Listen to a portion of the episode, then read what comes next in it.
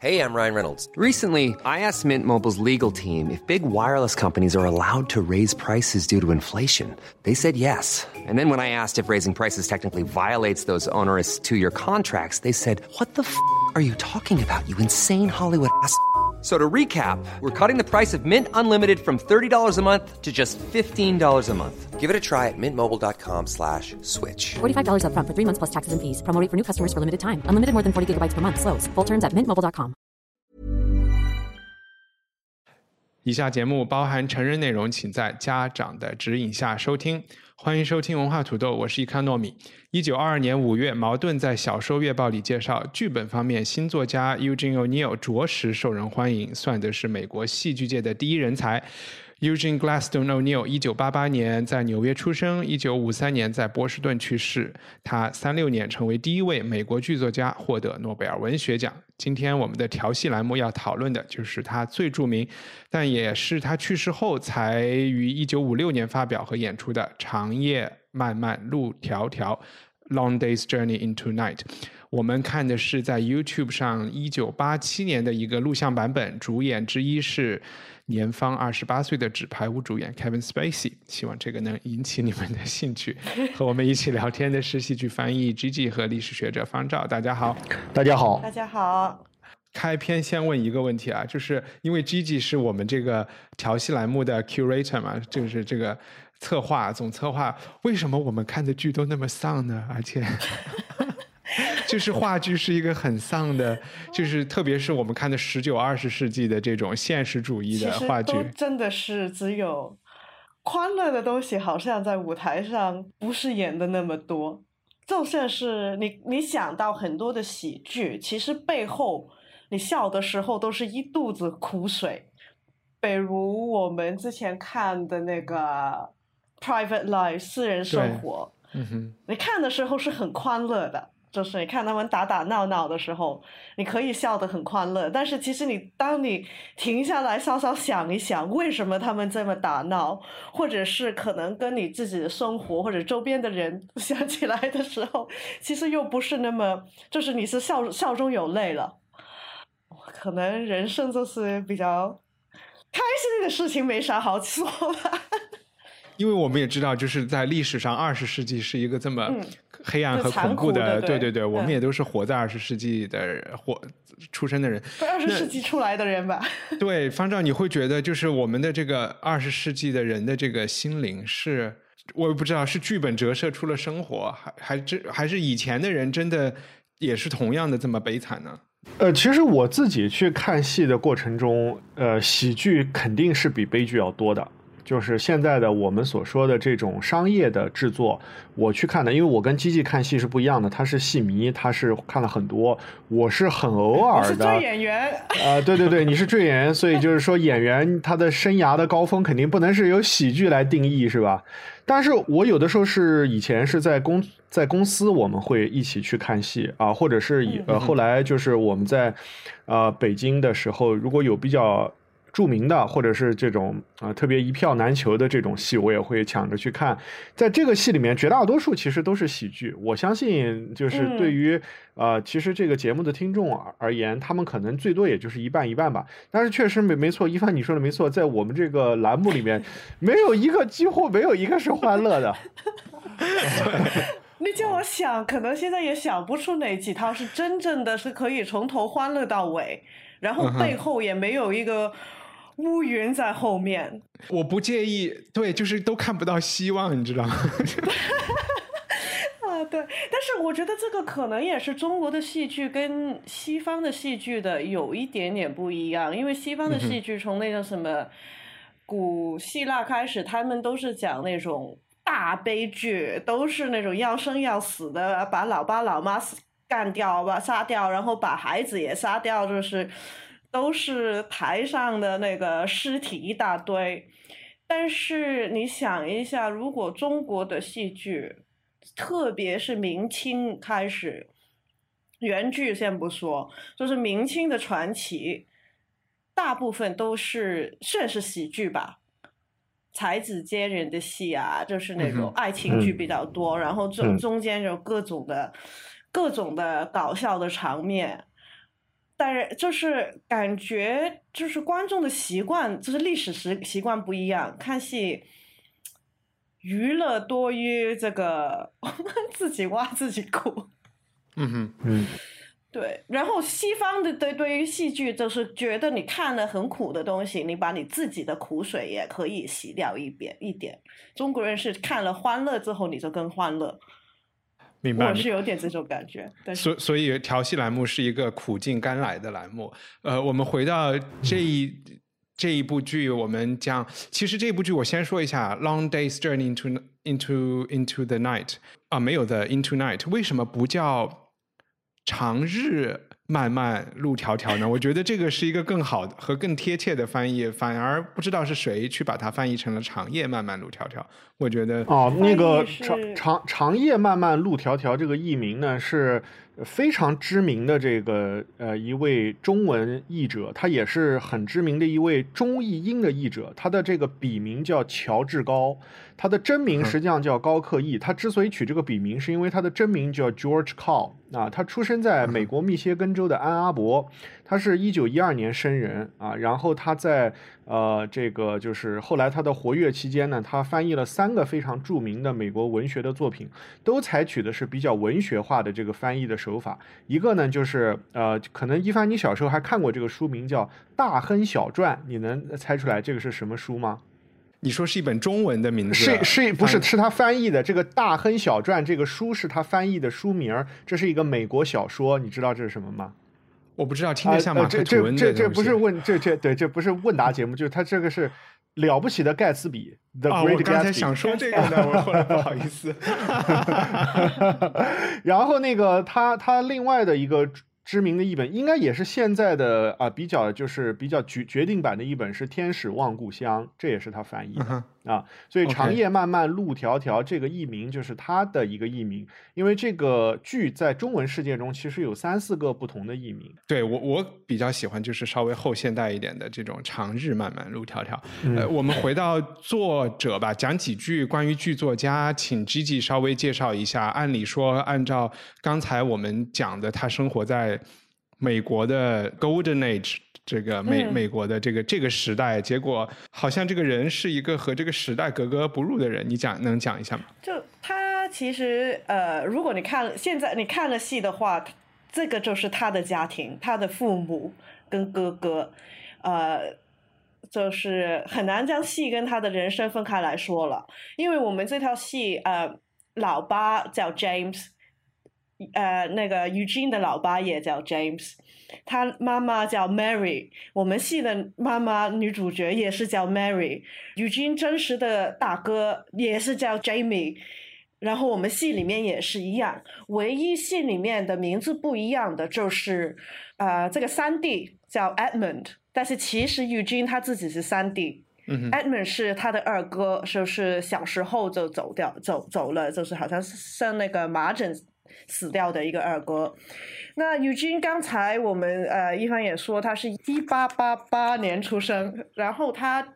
他爸爸 James 因为是演员，所以基本上呢他就是在酒酒店里面长大的，他也是在百老汇的一个酒店里面出生，然后小学就是读那个。天主教的寄宿学校，中学就是好像是我有看到，就是说他受不了那种教会学校，就是变成读一个非教会的学校，白天的学校。然后他他们这家人的夏天都在呃那个 我们纽约周叫走读的学校。走读 day school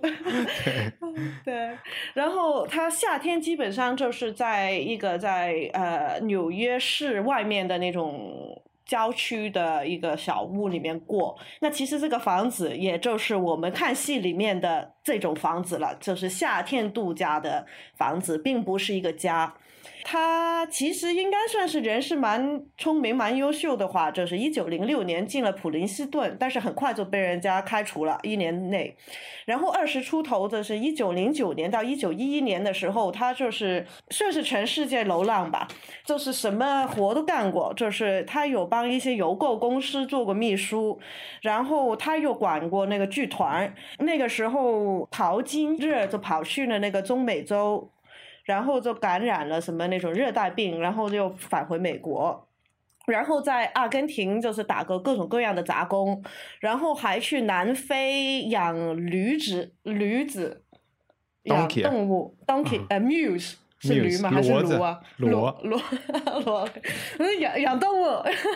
然后就是在各种的船上做过各种样的船员。还做过记者，最后就是还患了那个肺痨病，在疗养院里面住了六个月。然后我们看这个戏的那个三那个弟弟也是自己也是有肺痨病，但是那个时候还没进医院去疗养。当他去就是全世界流浪了回来之后，在他爸的那个剧团里面做了几个几年的演员，然后就跑去哈佛。一九一四年的时候跑去哈佛读了一个戏剧研究班，然后到一九一六年的时候，他就认识了在也是同省的的一的一些呃 Province Town Players，就是一个很小很小的剧团，但是那帮人当时其实就是不满意当时的戏剧，想写一些不同的东西。然后他们就找到 Eugene 的这个人去帮他们写了。一九一五一六年的时候，美国的一些所谓的呃新派新想法的一些呃戏剧人士，他其实并不是说很明确我们想做什么，他们只是。不想做当时美国剧场的一些类型，主要就是一些言情的、很通俗的，不是什么没是有什么艺术性的，就是跟应该是说那个年代的思潮有一点关系吧。大家都是想做一些比较写实的、比较能够反映到社会上的一些问题的剧。那这个其实也跟那个年代各种的呃政治上或者是思想上的那些变化有点关系吧。做一些呃关于现代生活的，可能是一些不是很美的东西，可能是一些比较恐怖的，或者是令人震惊的东西，也想就是去切入这嗯，把这个社会的那些不公平的一些一些虚伪的东西在舞台上显示出来。那关于那个时代方照有什么可以补充的吗？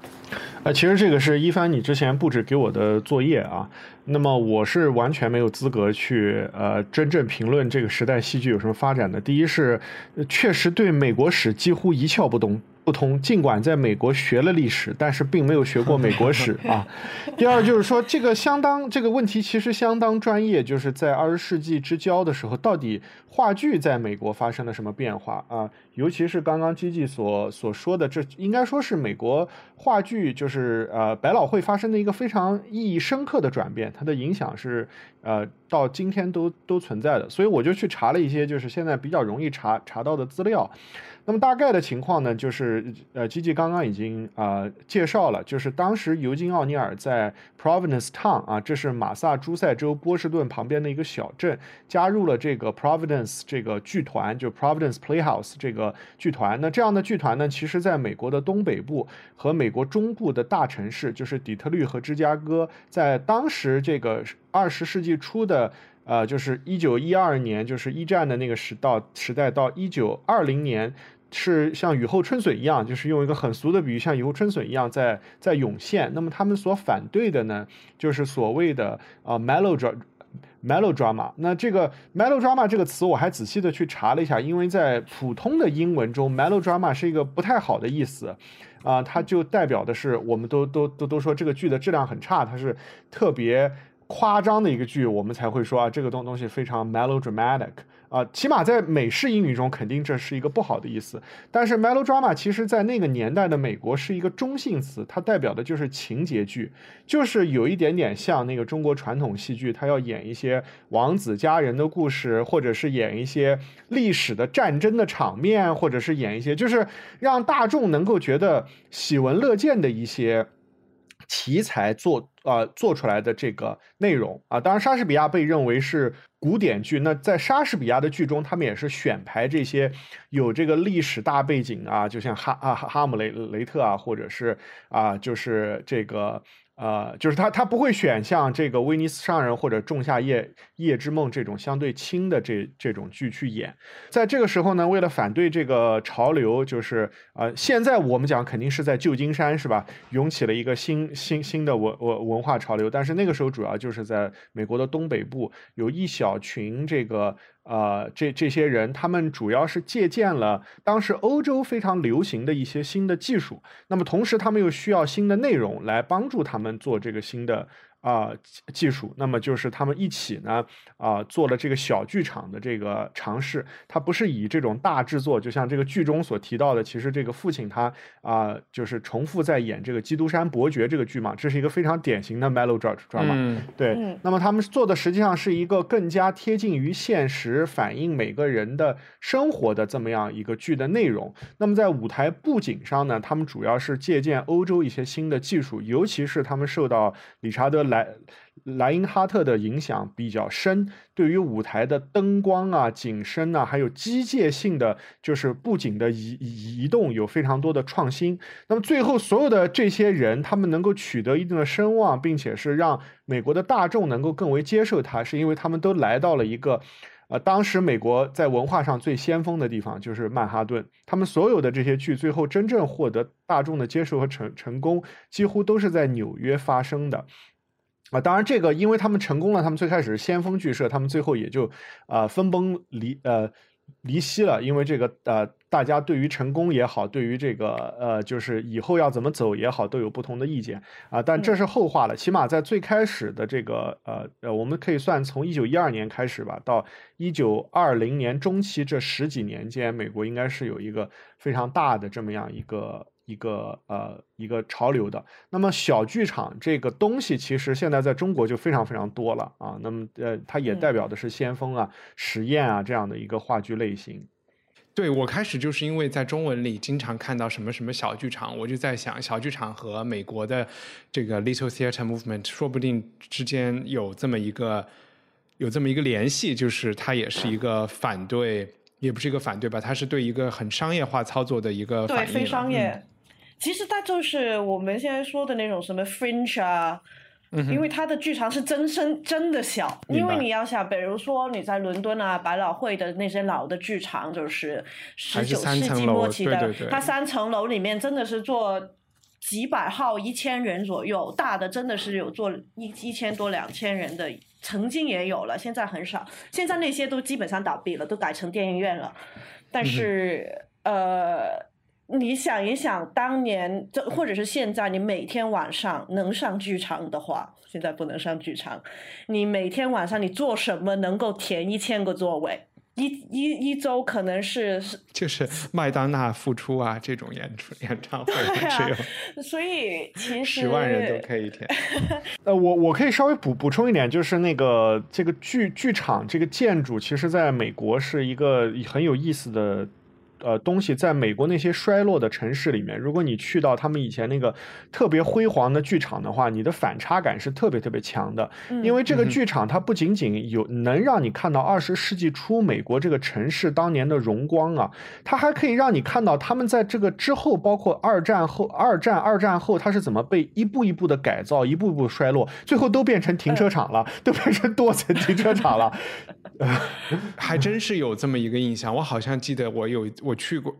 去过一次 Salem，就是那个神女巫的 Salem，他们就有一个剧院，好像就是荒废在那儿的。嗯，呃，我觉得要给那个听众一点点更多的一点关于长音长夜漫漫的一个，或者我们叫长夜吧，一个一个剧情。刚才讲了四一家四口人，其实这部剧就讲了他们一天之内，从早上八点到半夜十二点之间吃早饭、吃中饭、吃晚饭，然后 晚上喝酒。对，然后我们我们通过大家他们的聊天，其实把他们的家史稍微的能够梳理出来，没有发生太多呃，就是其实是没有事情发生过，对，没没有没有什么事情发，没有没有什么事儿发生。我就说大家有大概这个印象，会比较了解我们就是在说什么。有一个我我对于背景想补充的，也属于一个比较偏的事儿吧，就是。嗯，然后说完这个，咱们就可以进入大大家对这个剧的感觉。就是我刚才说，这是美国的黄金时期。对于这个时期的美国，我唯一的一个印，就是为数不多的印象啊。一个当然林肯遇刺啊这种事情也是在剧院里发生。另外一个印象就是之前学经济的时候读过一本书，大概叫呃，就是好莱坞不是好莱坞，就是华尔街一个炒股经济一个股票经济的回忆。The Reminiscence of a Stockbroker 之类的，大概这个名字的一个书。对，中文叫《书股股票大作手回忆录。OK，》啊，对对对，嗯 嗯，然后这一这本书当时描述的就是华尔街那个时候，我们知道也没有反垄断法，也没有任何的这种呃消费者保护的、投资人保护的这些政策都很都很宽松了，就和在中国的这个风投市场是一样的，就是大家就是一个接一个的骗局，然后击鼓传花的这么一个动作，所以有非常多的人在里边赚了大钱，也有非常多的人在股市里倾家荡产。这个和这部剧这个爸爸的，就是 Tyrone 爸爸的这个，他叫 James，但是姓 Tyrone，我们可以叫他 Tyrone。和他的很多就是价值观的取向，我觉得后来是有一些关系的。他是一个超级不信任这种这一类投资的，然后就是一个叫什么房姐，买房买地买实业 做地主，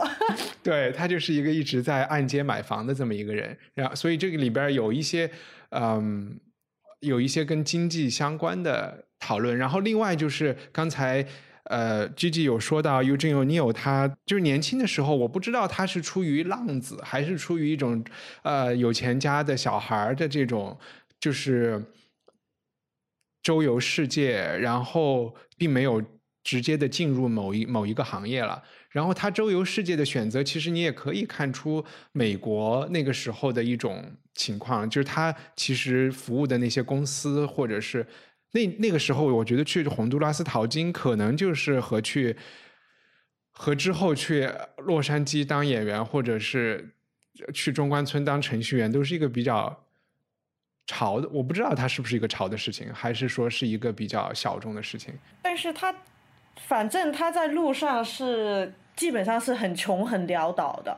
但是他每一次有，就是他也不是说像那种回不来，他有难的时候就回去了。那他怎么回去，我又不知道，那谁给他钱？我也有一个大学啊有一个大学同学，她就是一个航海迷，一个女生啦。然后，嗯呃，然后他大学毕业以后，就是有两年时间，就是在海上当船员，然后在在船员，然后就到处打零工。就我我很自然的就想到了，其实这是一个挺幸运和挺浪漫的人才有的机会啊，才有去去潦倒的机会。一百年前的话就不是那么浪漫嘛，那个是唯一的交通工具。OK 就就是他讲的，他还是蛮苦的，在那个时候。OK，就不完全是一个富富家子弟的一个就是一一个 hipster 的选择。但是就是他应该是什么都做过的，都是事他。总是一个 hipster 吧？他还后来去剧院里，我觉得那个时候的就是社会背景，就是没有，他从事家里都是做这个行业，他是逃不出去了。OK，明白。但是他其实也有，因为我家里挖了一本他的书，我也不知道在哪里买的，是原来是三十年代出的，然后它里面就有一个人写呃 O'Neill，然后这个人好像也是认识他的，就是说其实他到后来的时候，楚虽然处过三个老婆，但是其实他是一个很很宅也很不太喜欢社交的一个人，据说他这是。说话声音很小，然后感觉很害羞，然后如果房间里面头一起有两三个人了，他就开始就不自在了。那这个是不是因为他前半生的时候跑得多，到后来的不想见人，还是怎么样都不知道。然后最后的他基本上后半生是住在一个离 Georgia 海岸的一个岛上面，他就是连美国大陆的都不是住，他是坐在一个小岛上面写作，他基本上没有出来见人了。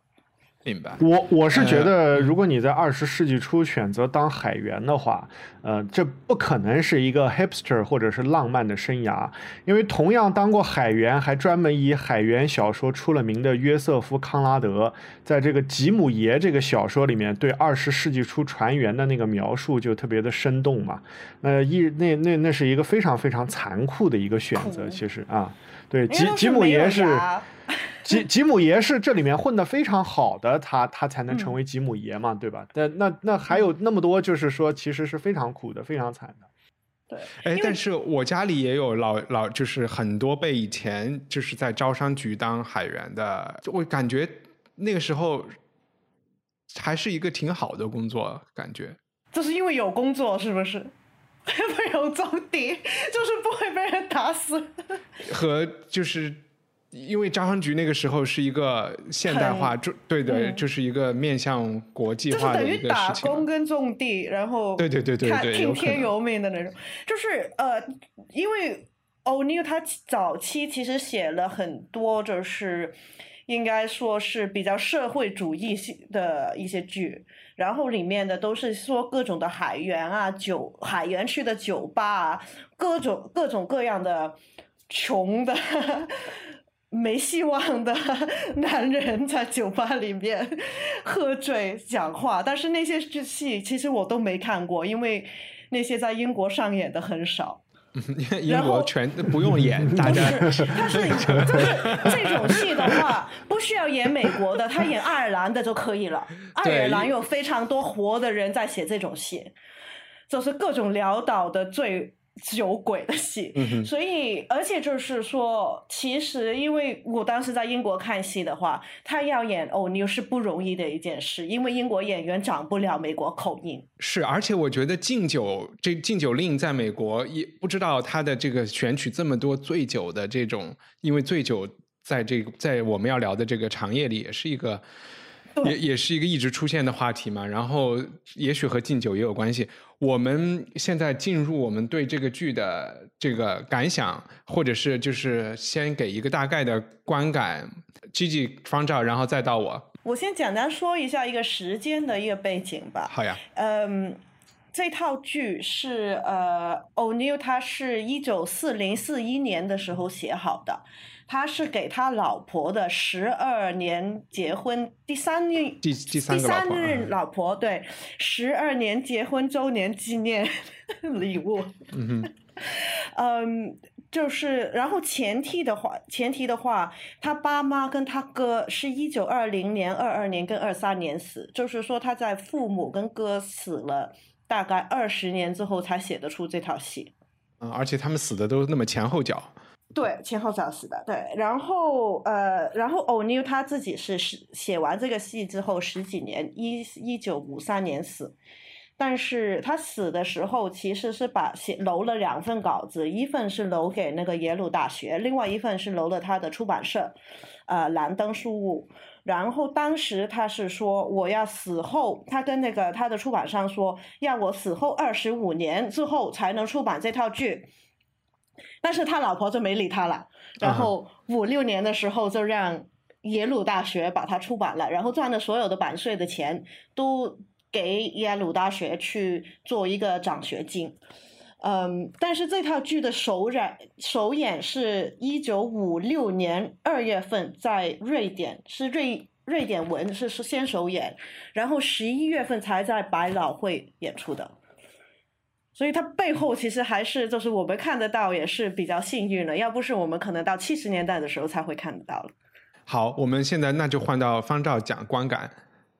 呃，我因为我我我在看这个剧本身之前是没有看那么多版本的嘛。那我先说一下，我看我们这一次看的是一九八七年这个凯文斯派西啊，他肯定是这呃四位主演中现在大家就知名度最高的就是木下总统他演的这个这个版本的这个一九八七年版本的这么一个剧。然后呢，我是非常震撼，非常震撼。一个是出于这个剧非常好看啊、它相比较我们之前看的所有的剧，我觉得除了萨勒姆的女巫以外，应该这个剧的啊、观感就是你从。因为它非常非常长嘛，有两超过两个半小时的时长，而且它有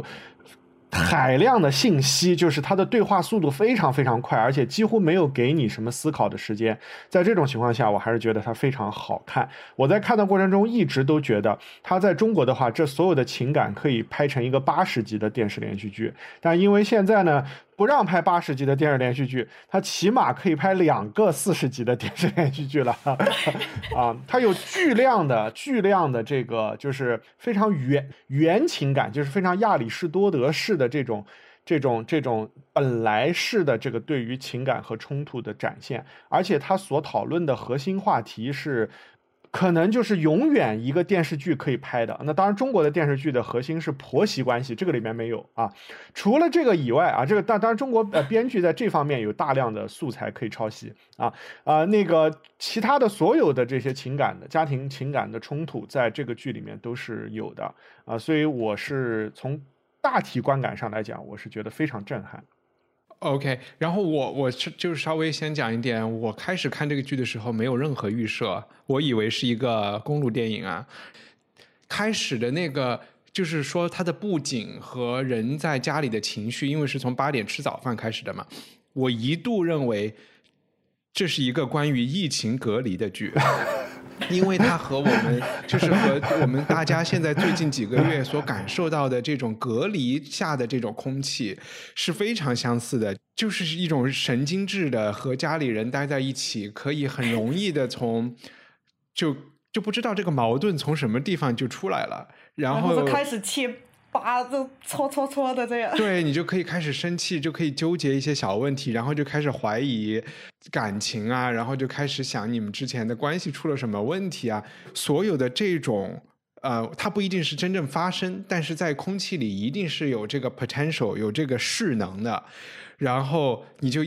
我就觉得哇，这是一个讲疫情的嘛。然后随着他们的对话慢慢的发展出来，你还真的发现他们家肯定有人有有大问题，生病了，而且还不只是一个人有病。后来 我就越来觉得，哦，这是一个讲疫情隔离的剧，他们开始也老不出门嘛。所以这是我大概前十来分钟的一个一一个感觉，呃，是这个感觉把我就是带入看这个带进去了。然后另外就是我非常同意方照说的，这个剧的信息量非常的大，那个文字可以感受到作者是非常的斟酌，而且高压啊，压缩进去了很多信息，可能不看剧本，只是听你就觉得有有一点走马观花看不过来的这个这个感觉在里面，而且我们看的这个版本讲话的速度非常的快，然后观众两个人也在同时说话，呃，看到后来的感觉，我还是觉得我有点难以总结这本剧想说什么问题，但是给我的感觉就是把家里人的这种呃家庭的 dynamic 之不同成员之间的关系，还是写的特别真实，真的就像看自己。我看我看 Tyrone 就像看我爸，我看 Mary 就像看我妈。然后因为我没有没有兄弟姐妹嘛，但是看这两个 brothers 就像看我自己，真的就是几乎一模一样。所以这一点是有点让人震惊的。如果其他人看了这也有这种感觉呢，我就会稍微感觉好一点，要不然就觉得自己好像无意中看到了一个被批判的典型。你们看这个有就是比如说 Gigi，你会觉得这个共情强吗？有一些地方强，有一些地方不是很强，因为我自己，因为就是我自己的家人，可能是其实我觉得他们很正常，但是我们的关系其实可能是非常异类的，相对来讲。在我们家里是没有那么多秘密，就是你的丑事，我们都是一刀子全都捅出来了，根本上不会给你留任何的情面。嗯，但是你看到他这套戏，其实每个人他背后都有一些秘密，但是没有人愿意去，基本上都是喝酒了，然后之后实在憋不住的时候，他可能会透露一点点。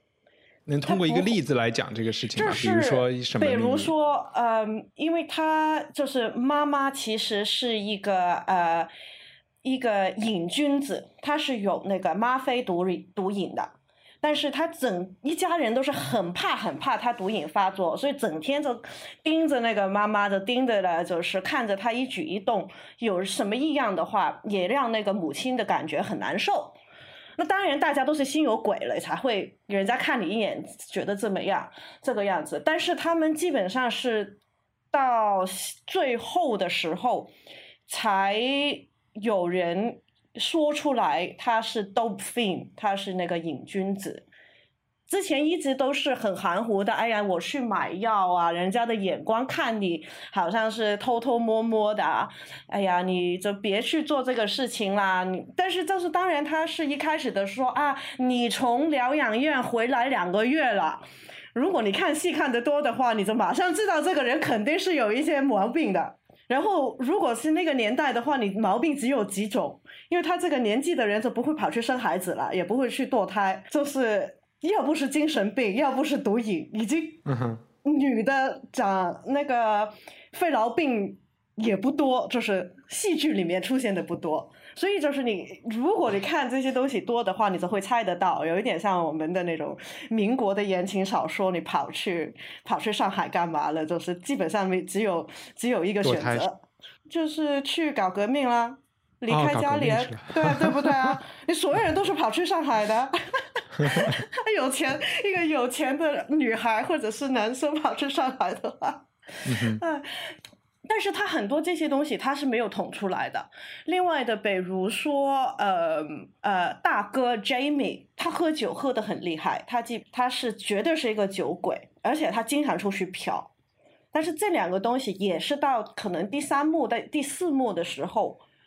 才有他他的爸爸或者是他弟弟才就是直接把这些词说出来，就是说不是说你别喝了，但是他把这个可能说是这个他大家都知道的这个呃缺点说到上上嘴里面，而不是说隐隐晦晦的这样去暗示明示。哎，我们是不是要不然方照把四个的人的背景和再详细的讲一讲吧？要不然听众会有点不太清楚，把他们哦家到底发生了什么事儿？嗯，事实上，这个剧一共有五个人物啊。那当然，他的四个人物是核心人物，还有一个人物是他们家的女女佣啊啊、那个女佣更多是起到一个我觉得是反差或者是一个啊、对比的作用吧啊。那么，他这个剧的核心的四个人物，最开始出场的呢是呃，就是这个家庭的一家之主，就是这个已经退了休的呃，其实是呃，看上去有有点像接近七十岁的这么一个老父亲啊。那么基基也介绍了，这个老父亲以前是一个非常成功的演员，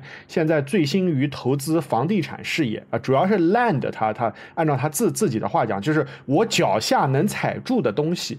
然后呢，他的那个呃，就是这家的女主人呢，是一个呃，一出场就病殃殃的，而且她老怀疑自己就是有一些呃，就是病啊，或者是呃怎怎么怎么怎么样的一个哎嗯各种毛病的这么一个女主人。然后她很显然是非常爱她的两个小孩，尤其是爱她的这个呃，就是他们家的这位大哥，就是 Edmund。然后呢，这个呃二哥吧，这个是二哥小儿子，啊，小小儿子儿子，小儿子 Edmund 啊。然后这个家一共有两个小孩，一个是大哥，就是凯文斯派西所演的这个，他也叫 James，但是在剧中他叫 Jimmy，因为他爸爸也叫呃 J J J James，所以在这个剧中就用他的昵昵称。那么呃，Jimmy 呢，就有点像我们传统意义上的这种呃花花公子也好，或者是纨绔啊、子弟也好，然后对他的老父亲来讲，就对他有一种特别强的恨铁不成钢的感情啊，这也是就是你在中国所有的电视呃连续剧里面都可以看得到的啊。然后他的这个呃二儿子就是呃正好有 反，如如果你这样来介绍这两个小孩儿，我开始就不应该说我特别 identify with 他们。啊，他这个二儿子呢，显然就是各方面都很优秀啊，但是呢，他的二儿子现在有可能啊，很快就要死了。这在这个剧中，啊，三他们其实三儿子，三儿啊，子，三三儿子，对对，就是他们这个就是 Edmund，他很快可能就要死了。呃，就是因为他得的是在当时看来是一个不治之症，就是肺痨嘛。啊，现在我们知道是结核病啊、但是其实就是在当时看来就是一个特别可怕的病，而且是有传染性的，需要去隔离的啊、这么一个病啊、然后这个，所以就因呃，因此他也没有办法去啊呃我不论是什么在事业上成功啊，或者是怎么怎么啊、或者是怎么怎么样，然后他在这个剧中这个。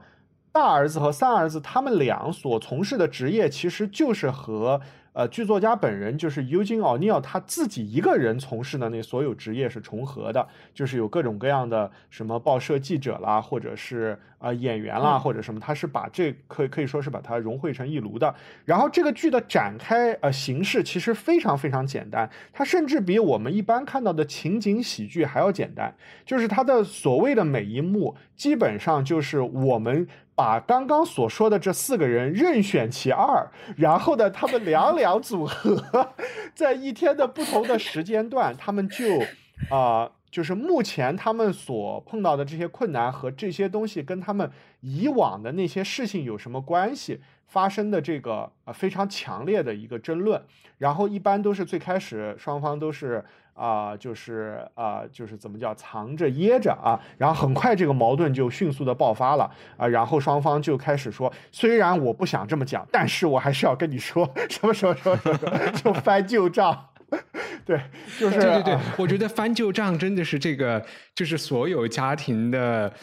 里边矛盾的一个这关键词吧，就是一个武器，对吧？因为家庭里不像我们去找换一个新的工作呀，开始一个新的感情啊，你都有一种好像可以重新做人的机会和可能性，但是和你的家里人。大家知根知底，对对对对随时 觉得你稍微对你稍微有一点耀武扬威了，别人就翻旧账啊。对 啊，所以大概这个剧它的它的内容，其实我觉得是相当简单的啊。那个如果我们看的话，甚至你不用把它当成一个情节递进的剧在看，你把四幕分割开来看，因为它剧非常非常长嘛，实际上非常非常长。呃，你把它当做一个半小时、半小时、半小时，或者四十五分钟、四十五分钟，作为一个连续剧来看，它本身也非常精彩，尤其是它的对白的密度特别特别大。啊，它这个实在是让你就是我我看完第一遍的对我看完第一遍的最大的感觉是一定要看第二遍，因为要不然的话你就是你很你在第一遍的时候，它那个很很多信息很快就过去了。我我们其实看的这个也是事后发现的。我们看看这个版本呢，其实是一八七八六年、八七年的时候，在美国的百老汇上上演的，所以我们看的拍起来的时候，其实也是蛮有舞台感的。它基本上都是那种定镜。然后就是你也看不到没啥背景，大家就是坐在那边说话，啊、然后就是在从反从坐坐那个沙发走到桌子，再走到那个酒 酒柜，然后就走回去。他就是。嗯嗯，人就是没有动很多，不是在客厅就是在餐厅，基本上都在客厅里面发生。呃，然后但是其实这一个你看起来好像蛮传统，没有什么特别的一个呃制作，对于这套剧来讲是一个非常先锋的一个导演手法。因为他让大家吵架的时候对白重叠了。他们经常讲到庆幸，讲到火的时候，就是我有我说，你有你说，你根本上听得听不到谁在说啥。然后相对来讲是一个很自然的，就是我们就是我们正常人讲话激动起来的话，也不会理别人说什么，我先把我自己的话先说完，然后继续接接着骂下去。所以他这一个方面的话，是一个当时来讲是一个非常先进，也是说可以说是争议性是蛮大的一个手导演手法。另外，我留意到，好像这一套剧没有任何的音乐或者是那种音效有这个妈妈弹琴啊，啊，除了弹琴的嗯之外，他是没有任何，他没有配过任何的音乐，好像是不是？嗯，啊没有，因为我是看到结束的时候，我才发现，啊，不是，他们那个就是那个警报雾，那个 folk horn 所谓的在背景里是有的吧？有吗？哦，因为我看了两个好像出现版本啊，过一次我看了那个就是凯瑟琳赫本的电影版本，哦哦就是我刚刚看了一大半，那个是有的。呃，我们可不可以？我在想说，我们要不然说一轮人物，然后再说一轮，比如说话题，呃，就是每个人选一个人物来讲。你们谁想开始？啊，那我就先说这个妈妈吧，啊，因为我觉得在相比较其他三个人物，这个人物应该说是呃，就是最容易去啊、引起共情的一个人物吧，啊，我我是这么觉得的，起码。就是啊，那么这个妈妈呢，她和她她也叫 Mary 嘛，刚刚基基也提到了，她实际上她的人生和命运，我相信可能和啊、因为我不是太清楚这个尤金奥尼尔自自身的生平和他妈妈的生平，但我我相信应该是非常相似的，就是她基本上差不多，对。对对对，就是他出生于一个应该是相当殷实的，而且是非常重视子子女教育的这么一个小小的，就有以有一点让你感觉甚至是一个小小的贵族之之家的这么一个感觉。那么他也是爱尔兰裔的天主教徒的这么一个家庭啊、从小就被送到一个非常好的这个呃女子学校，就是天天主教的这个女校里面去去念书。在念书的时候呢，就一帆刚刚也提到，他就学会了弹钢琴。那么他就说，他以后对于自己的啊、生命的想象是，他第一就想做一个修女，侍奉神啊、嫁给上上帝。那么如果他做不了这个，他更想做的事情呢，他就想做一个啊、演奏家，就是在音乐会上能够弹钢琴的演奏家。那可以看看得出，她是一个呃天性非常浪漫的一个女性。那么在有一次呢，偶尔的呢就认识了这个在剧中的这个老爸这个角色，当时就为他在舞台上的表演也好，或者他的风度气质也好所所倾倒，就两人就结婚了。结婚了以后呢，就一起经历了非常多的颠沛流离，因为在那个时候呢，剧团演出是啊、就跟马戏团有点类似，是一个大篷车式的这种啊、连续的旅行。那么在生产的时候呢，有一次这个因为应该是生产后的康复的过程，在一个就是乡村医生那里接受了治疗。啊、那么去接受治疗的时候，那个乡村医生为了省事儿，就没有用其他的办法，就用了当时一个最便宜的镇镇镇痛剂吗啡帮他镇痛。那么后来他就啊、慢慢的就是成瘾了啊，听上去特别像现在这个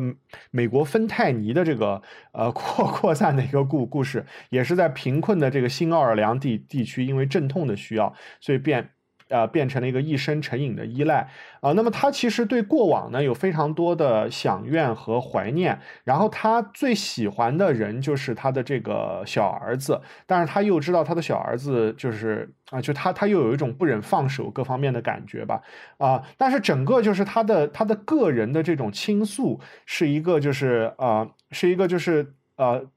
怎怎怎么讲？就是说是少女未满，就或者说是成年未未满，就是他他他其实还是活在一个桃色的一个梦里面，然后呢，他又有特别多的当时啊、天主天主教的原罪的观念，就比如说像。啊，说谎在这件事情在他身上，他是觉得是特别严重的一件事情，所以他老是说，啊，我我我我我现在说谎，我怎么能真诚的面面对我我我自己？他最开始的装束也特别具有这种爱尔兰呃天主教徒的特色，他穿了一个那个美国就是二十世纪初那个我们在照片中经常能看到的一个连衣裙，但是他胸前挂着一个非常明显的十字架啊，说明他就是对对对神的信仰，对这个传传传统观念的信仰。然后显然就是她的丈夫是啊、不能给他真正他需要的陪伴和安慰的，就是他的孤独是他一个、呃就是呃是他一个非常需要去消解的一个感情，可能也是他为什么啊、就是起码是他的小儿子也也也这么说，就是妈妈为什么会啊、总是摆脱不了这个吗啡的依赖，是因为他没有其他人可以倾诉，没有其他人可以依赖啊啊、是这么一个形。这么一个呃形象嘛，但是这个形象它塑塑造的是如此的生动可感，它的呃表表达非常好，所以在这个剧呢，在这个我看这个剧的时候，我是非常为他的形象所感动。但是后来我居然听说，在每个版本的剧中，每个女演员对这个形象的诠释是完全不一样的，我就感到非常的惊讶啊！我就所以我也很很想知道，在其他其他的版本里面，这个这个形象是怎么样。但是起码我能够看到的这个评评评论是说，凯瑟琳·赫本的版本跟我们看到这个一九八七年的版本，跟后来在英国上演的这个 Jeremy Irons 的版本的、嗯呃女女主角的性格、呃年龄，还有他们的那个想法是完全不一样的。因为我今天早上看凯瑟琳·赫本的这个版本嘛，嗯，整个剧都发生了很大的变化。一，我觉得是赫本的主角光环太大了，他来了以哦后，你就会觉得这个剧是讲 Mary 的，他是哦绝对的主角。我没有最后完全看完，就是哦两个儿子回。晚上回来的谈话还没有看到，但是在咱们看的这个 Kevin Spacey Kevin Spacey 版本里，你会觉得两个儿子有可能是他们之间的关系，并不比他父母的关系要亲啊，对你会觉得，对嗯，他就比较平均的四个人的一个关系。，当然我不可能回到最开始的那个无知状态，我已经知道他是一个有毒瘾的人的时候，你再来看他这部剧他也很难不成为主角，因为他一直在说说谎，而且我看第一遍的时候都没有意识到他什么时候是在是上楼，他每次上楼居然其实是去搞吗啡去了，这个是我们是不知道的。是的，是的，对，第一遍看的观众可能看不出来，当你能看出来的时候，你就会发现，那你家里面四个角色有一个人，一会儿是在吸吗啡，一会儿是在贩毒瘾，一直在这个两个状态之间调换，那他必然是一个主角，就会抢很多你的注意力嘛。所以，啊、对这个女性是这样的，嗯。我我是我是就稍微说一句，我看完了以后不太喜欢这个女人。当然，我觉得作为社会写实主义的这种东西，问题也都不是她的啊。然后你就会发现，她是一个，她说过她有两个梦想，一个梦想是当一个修女，她说这是一个更美好的梦想；第二个梦想是当一个 concert pianist。我觉得在就是所谓的。在国际巡演的这种钢琴大师啊，这这个在二十世纪初，我觉得这是很多人，但因为那个时候没有摇滚明星嘛，所以就可能是从啊李斯特对对对。开始，这这种人就是摇滚明星了。然后你就会发现，一个人的梦想怎么会分裂到我要不然就是去当尼姑，要不然我就是去当摇滚明星 这种分裂只能说明这个人对自己、对世界、对人生是一无所知的，因为他很早就就嫁人了，然后家里条件比较好，虽然他觉得很苦啊，没有家庭，但是你在酒店住啊，或者是夏天有 summer house 有佣人，他没有需要在任何事情上真正的去和社会都不说斗争了，就是去得到一个印证都没有这个机会，连反馈都没有受到过社会的反馈。我就觉得这个人是非常，或者是说那个时代这个阶级的女人是非常之可悲，然后她的生命是这么的不完整，她的老公和小孩儿其实他们的那种都是在保护她嘛，所以当然，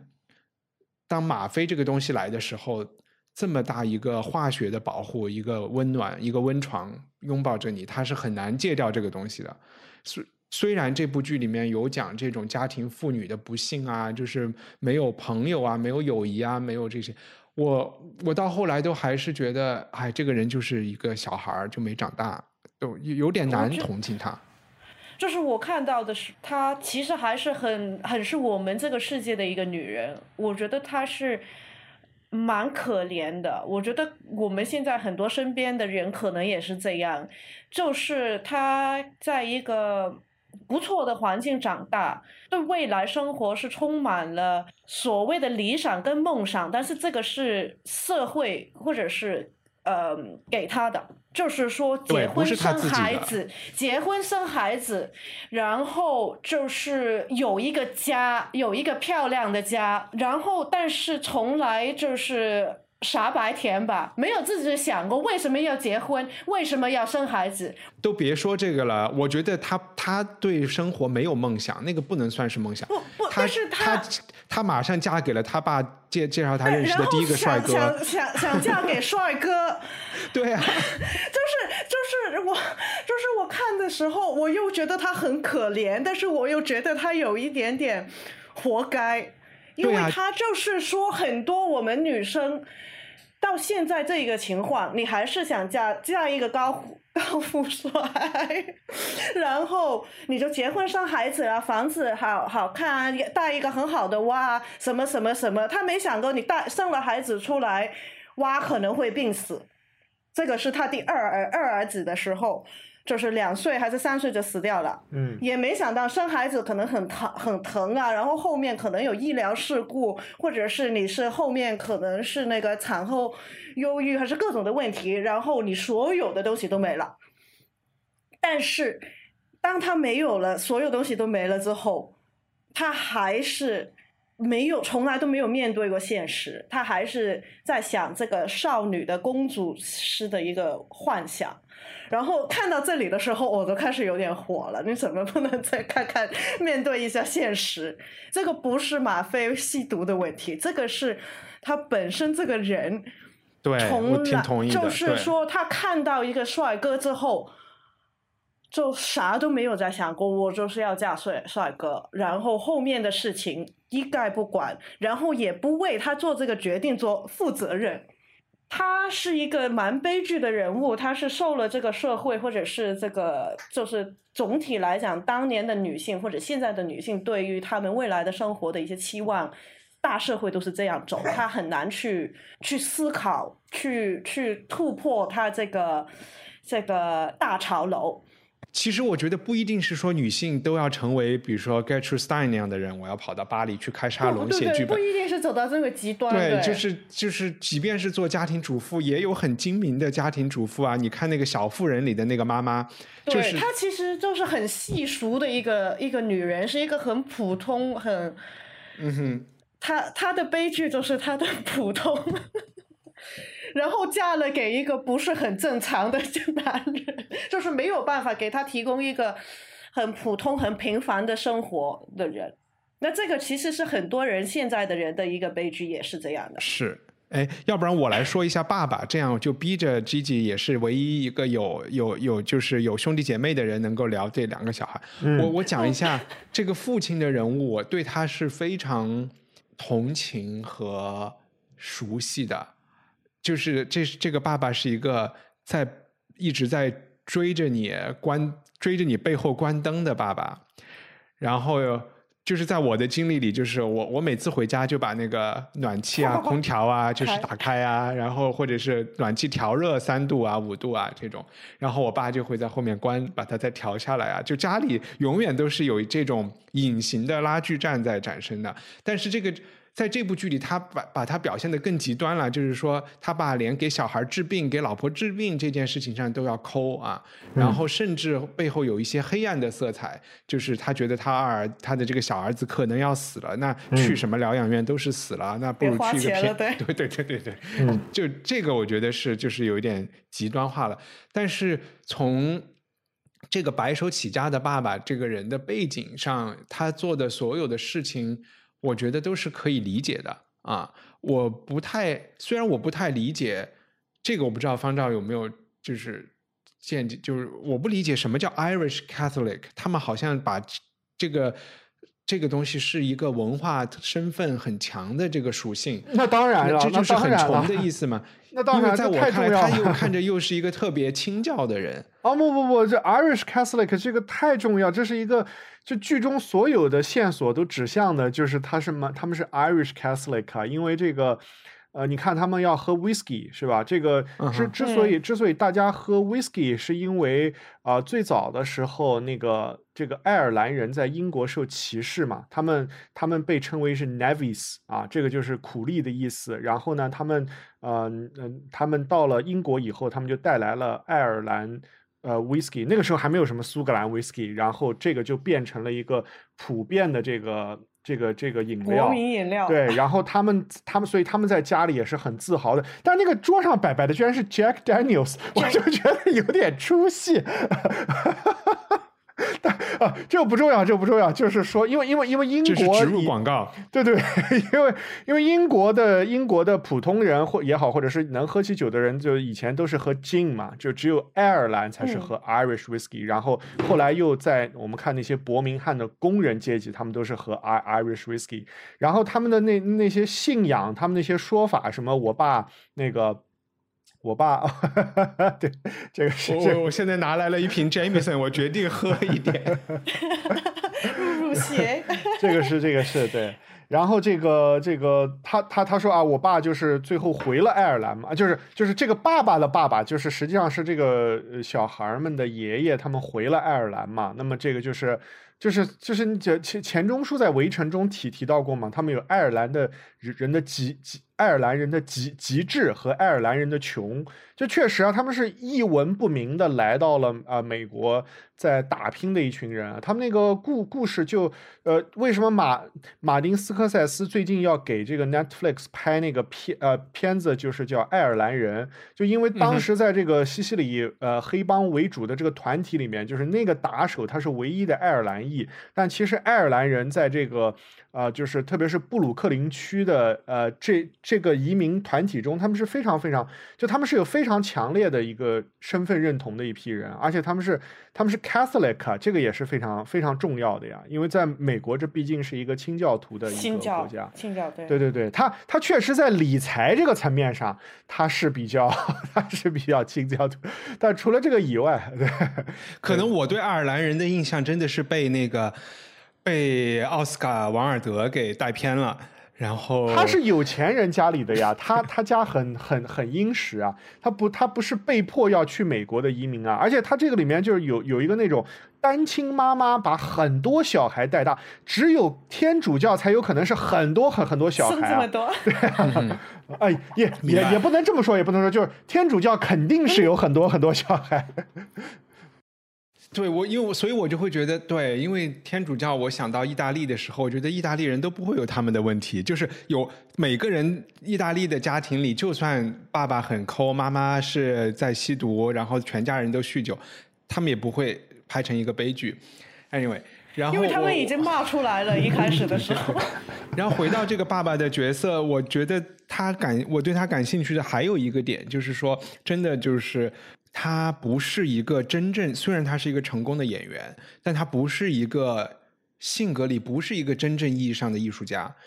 这个特质是他年轻的时候做的一个决定，就是说要去演这个《基督山伯爵》这种呃成功的剧，然后他就全国去走穴巡演赚钱。他就是还是在他心里，他还是想，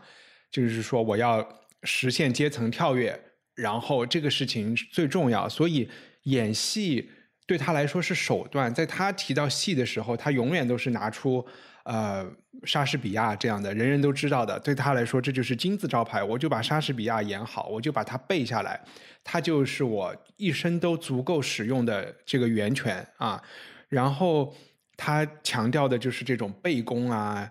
给我的感觉啊是这些东西。然后对于时下文艺界在发生什么事情，都不说时下了，就是对于真正莎士比亚之后发生了什么事情，他的小儿子给他讲了一段波德莱尔的诗，然后他听了以后都被震惊到了。他说：“对对对，他是什么东西？这 这波德莱尔，对，这是谁写的？写的这么好。然后他说是波德莱尔的时候，他就瞬间就怒了，就说啊，你就看这些闲书，你就看这些王尔德，你就看这些什么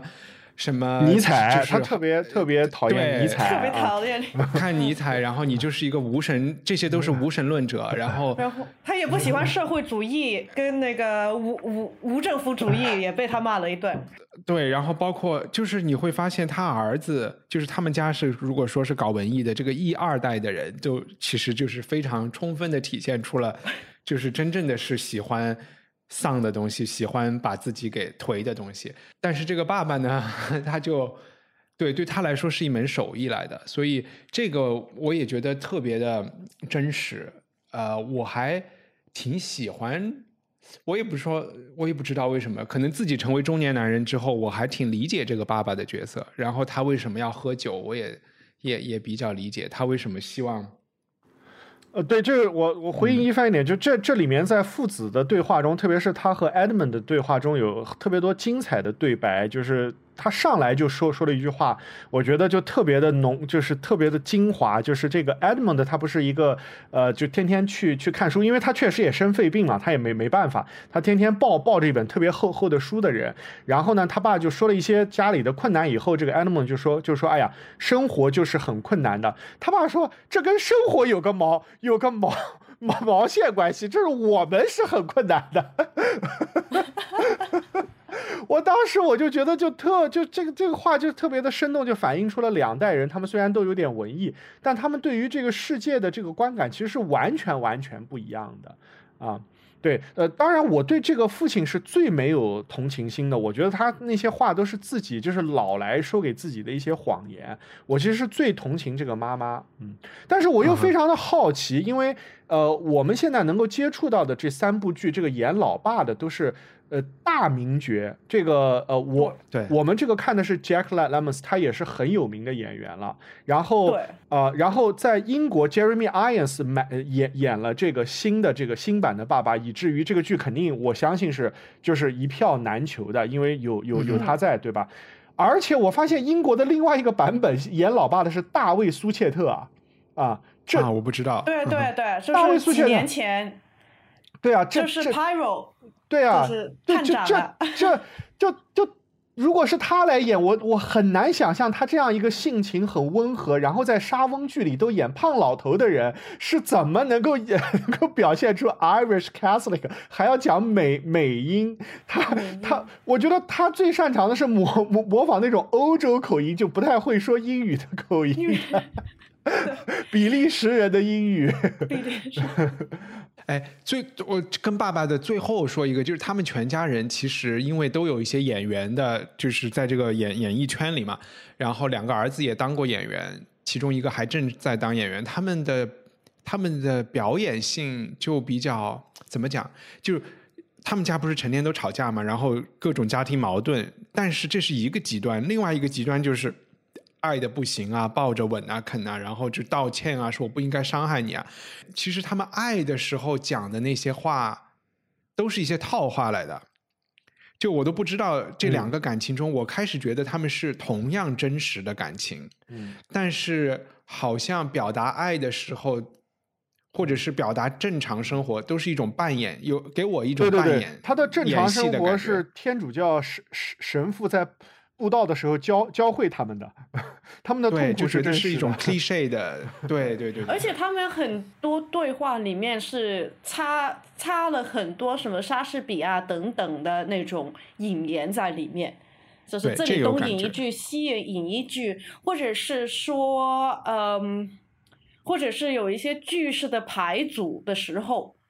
其实有意无意里面你会感觉到，哎，你怎么好像在演。演戏一样，就是莎剧才会有这么长的排比，你一个排一个的这这种说话的方式，就是你听上去是很自然，所以可能一方面是致敬，是是奥尼尔致敬，另外一方面也是他们有这种表演躲性人格在里面。这个对对对对这个身份的后面，因为其实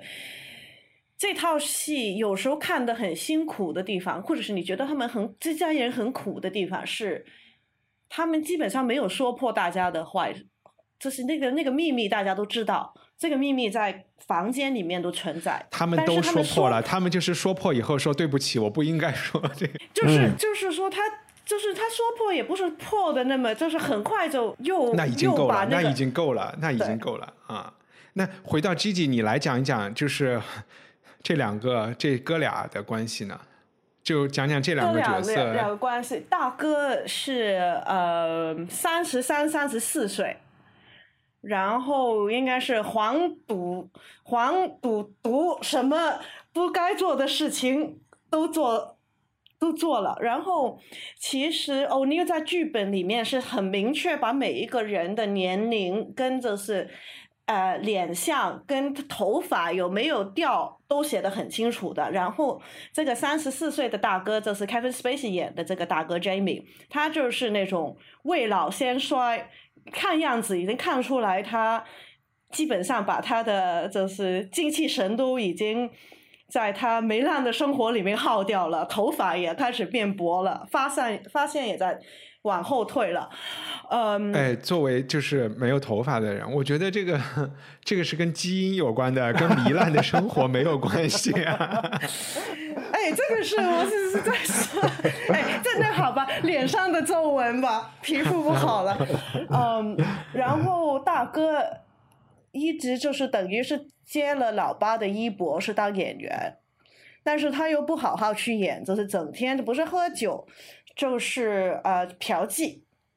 那基本上真真是要不好像钱也也还还还赛马赌钱，呃，就是赚了钱都都都都花掉了，然后就然后没好好演戏，所以老八对他是很失望的，他就是没有把那个船好好接下来。这个剧里面有一个死了的不存不存在的兄兄弟，但是所有人都记着，就是其实他是开口说来说去的，这个人是不停的存在，就是嗯二弟那个二哥。Eugene，他是生了下来，过了两年，因为没有照顾好，就死了。嗯。妈妈是认为，好像是妈妈是认为是因为他的大哥呃染了病，把病传染给、给给这个二哥，然后同时间也觉得，因为他老爸整天拖着他们全国巡演，没有机会好好照顾这个小孩子，然后让也让让他也也染病了，然后三弟了。的存在，就是因为死这个二弟二二哥死去，所以他们想再生一个去填补这个死去的孩子的空。所以三弟的存在其实就是提醒了所有人二二哥的死亡。嗯嗯然后因为三弟生出来的时候不顺产，或者是各种原因，让也是让妈妈开始了那个毒瘾。嗯其实是三兄弟，但是第二中间的那个是不存，就是呃人不在，嗯精神还在，就是他他是可以说是怨他们所有人的一个鬼魂吧。然后三三弟他是比大哥小十年，他就是二十出头，呃，这个这个时候他已经学业已经嗯。学业不成，已经绝学了，然后也流浪了一段时间，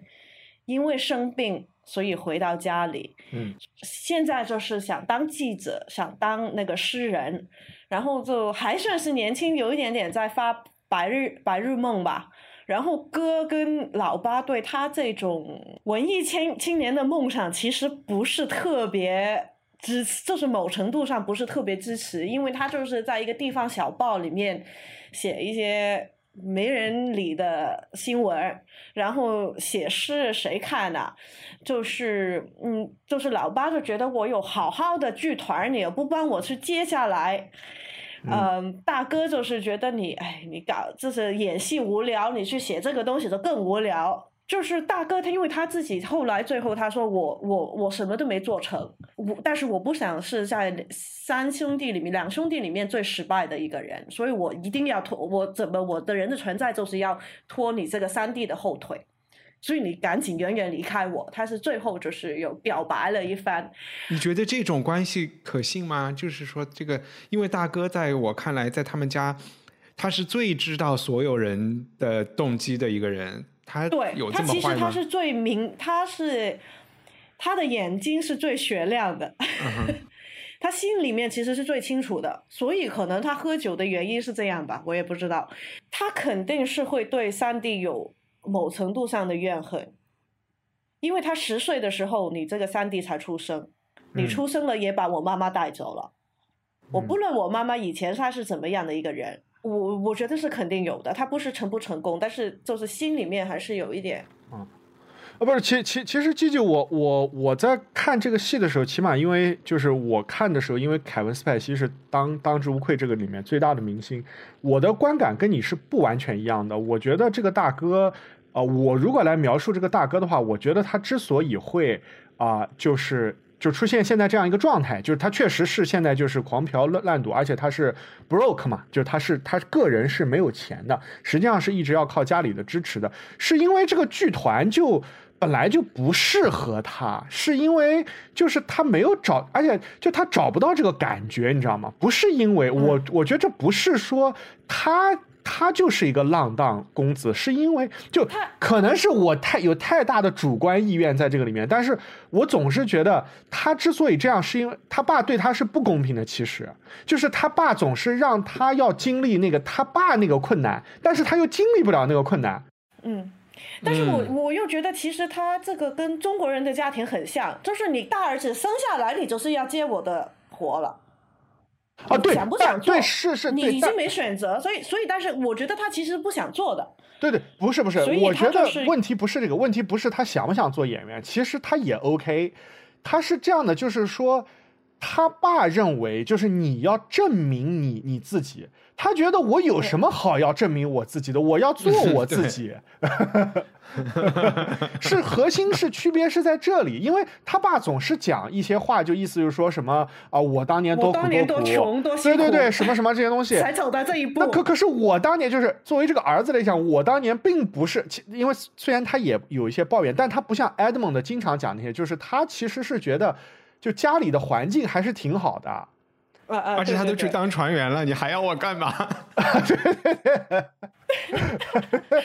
就是其实两个儿子都有一点点，就是说，哎呀，我爸，就是其实老爸经常说我多苦，我多苦才走到这一步。你们那，什么生出来什么都有了，你这都都不知道什么人间苦是什么回事。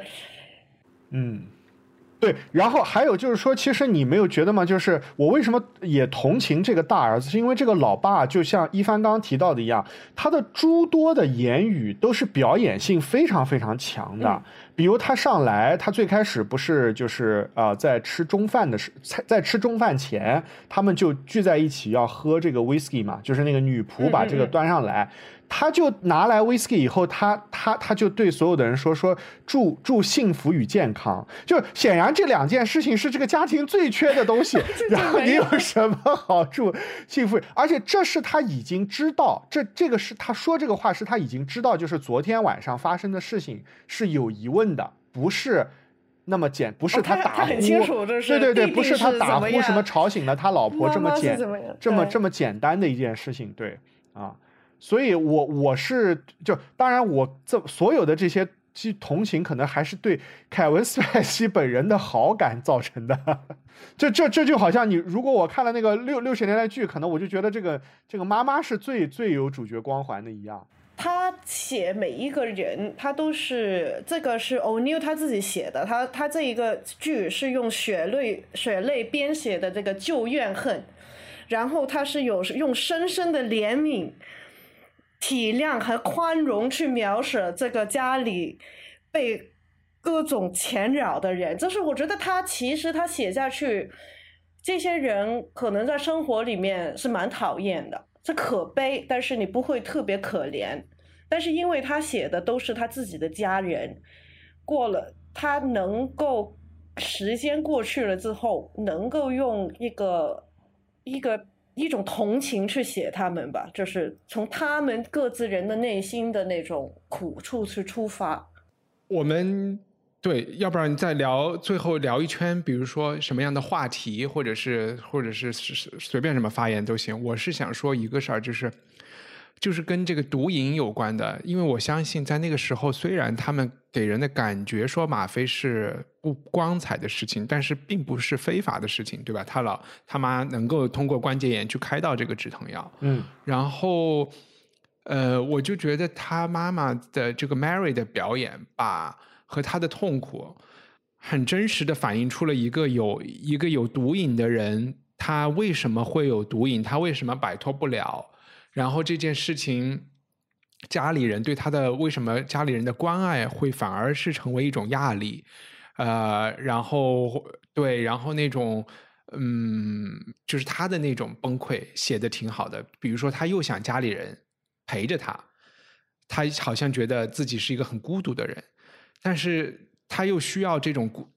孤独的时候，会觉得很压抑。他也觉得压抑，他又没有办法去吸毒，然后对挺矛盾的感觉。我觉得这个把握的还可能从人物上来说，这些问题是讨是展现的最最清楚和最丰富的，而且里面你会看出这三个男人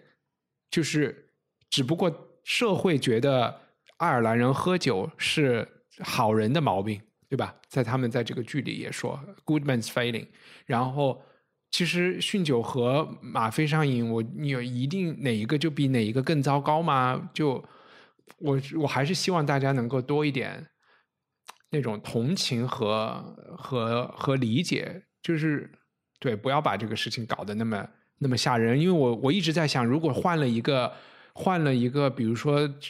伦敦这边的文艺家庭，其实他们挺有钱的，有说有几十万美金的是财产。对对对。如果放在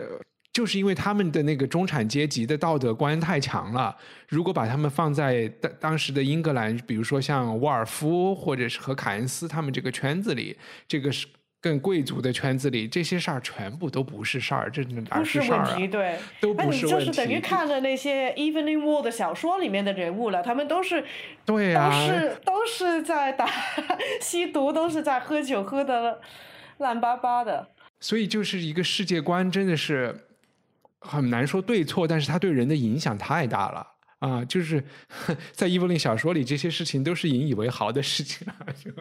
哦，没有没有没有没有，这这我们也不不能这么讲。Evelyn Wall，他也是让那那些人其实也是痛苦的，这这就但曲解是它只 Evelyn 是社会。上比较能接受的行为。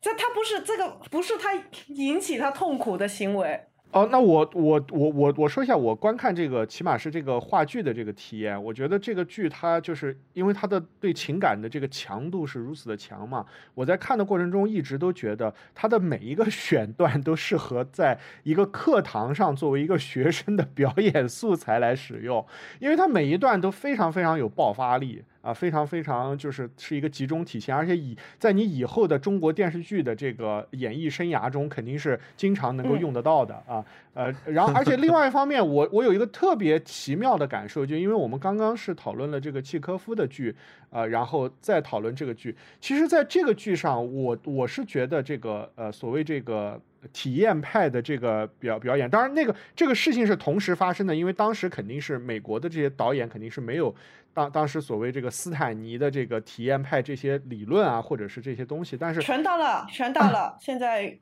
二十年代了。对，就在二十年代，对，反正就是他的这个剧让让人的感觉就是他非常适合用体验派的方法来揣度每个人，呃，因为他的起码在前两幕中，每一个人讲每一句话、每一个表情、动作，他们要看的方向、他们要做的暗示，都是有背后的动机可以去揣摩的。而其实契科夫那个，呃，那可可能是因为中俄文化差异太大了，中美可能稍微就是家庭关系稍微接近一点，就是你在这个剧中，你就是特别明显的能够看到他那个背后的暗示和个人的体验，在这个。在这个艺术表达上能够起到的积极作用，而在那个樱桃园里，它有些时候是有点玄幻的，其实就是有些时候是有点实验性的，就你就没感觉，那你要体验什么呢？你你你你这没什么好好体验的，而且表达手法，这个剧其实是一个特别有内在张力的一个剧，虽然也有打耳光，也有这个出老拳，对吧？但是基本上所有的人物都是在，都是在一个都是在一个隐忍，然后在一个就是那种爆发前的一个。状态啊，所以我看这个剧在这一点上，我觉得就是我相信每一个版本、每一个演员的演绎肯定也是值得去期待的。那你会觉得所有的家庭关系里都多多少少的是这种隐忍和爆发前的关系吗？对我也，我也，我跟一帆你刚刚说的一样，就是我也是对这个剧非常有同同情和同感。当然，我的同情和同感不是我觉得我是里面儿子，是我觉得我爸是里边的这个，就是我的我爸和他的兄弟关系是这个吉米和 Edmund 的这个关系，然后我爷爷是那个里面的那个，就是就是那个那个一家之主这个 James 啊，对对对，嗯。但我又觉得这些事情不妨碍，就是有这些黑暗的线索。不妨碍大家好好的是一家人，你不觉得？那就是看里面的人是怎么样了。对，我是很赞同方绕你说的，就是我看这套戏的时候，我是很惊讶，因为这一套东西是一九四零年写的，我们是两千二零年零二零年看，八十年了，你完全没有觉得他是八十年前的人说的话。他可能有某一些，但是基本上当他吵起来的时候，你完全是觉得你是这个现代，甚至你在家里跟家里吵，家家里的人吵架，你也会说类似的话。真的是任何你说当演员、当导演，或者是有。梦想写作的人都必须要好好去看这套戏，好好去研究一下他的剧本。他怎么可以？其实是大部分对话是非常平凡的对话。其实他们大部分时间也没有说出什么惊人的东西。但是他这些很平凡的字跟词跟句组在一起的时候，他可以爆发的感情跟爆发里面包含的内容，实在。太丰富了。那我们今天就聊到这里，谢方照 G G，我们下周再见。下周再拜拜见，谢谢，拜拜，拜。拜。希望你喜欢这期节目。调戏是文化土豆每月一次的话剧栏目。下个月我们会讨论 Tennessee Williams 的《欲望号街车》，大家可以在 YouTube 上找到 Young Vic 的 NT Live 版本，也可以看马龙白兰度的电影版本。另外，因为疫情关系，全球各大电影节今年都没有办法举行，但是他们在 YouTube 上，从五月二十九号到六月七号，大概有二十多家国际电影节都在一起展映一个叫 We Are One 的国际电影节在线版本。他们的排片表可以在 We Are One Global Festival 点 com，大家可以看到，也可以去 YouTube 搜 We Are One Film Festival 这个账号。另外，我还是想邀请更多的朋友可以在 culturepotato 点 com 加入，成为文化土豆的赞助人，可以收到我的会员通讯。另外，也可以一起和其他听众制作土豆小报。谢谢大家，拜拜。 Planning for your next trip? Elevate your travel style with Quince. Quince has all the jet setting essentials you'll want for your next getaway, like European linen, premium luggage options, buttery soft Italian leather bags, and so much more. And is all priced at 50 to 80% less than similar brands. Plus, Quince only works with factories that use safe and ethical manufacturing practices. Pack your bags with high-quality essentials you'll be wearing for vacations to come with Quince. Go to quince.com slash pack for free shipping and 365-day returns.